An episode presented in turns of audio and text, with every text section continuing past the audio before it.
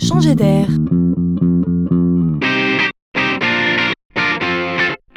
C'est la chronique de Laurent Collen. Avez-vous déjà entendu parler d'espaces de coworking?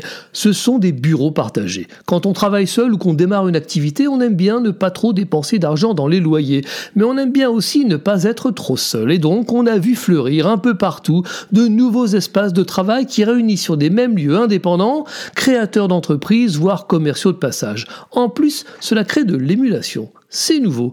Eh bien, il y a encore du nouveau dans ce domaine. Imaginez maintenant que certains points de vente en mal de fréquentation client ont juste saisi l'opportunité de transformer leurs locaux en espace de coworking. Si vous cherchez un bureau pour y travailler quelques heures ou pour organiser une réunion, eh bien, vous aurez désormais la possibilité de réserver un espace dans une concession automobile, dans une agence bancaire ou dans un cabinet d'assurance.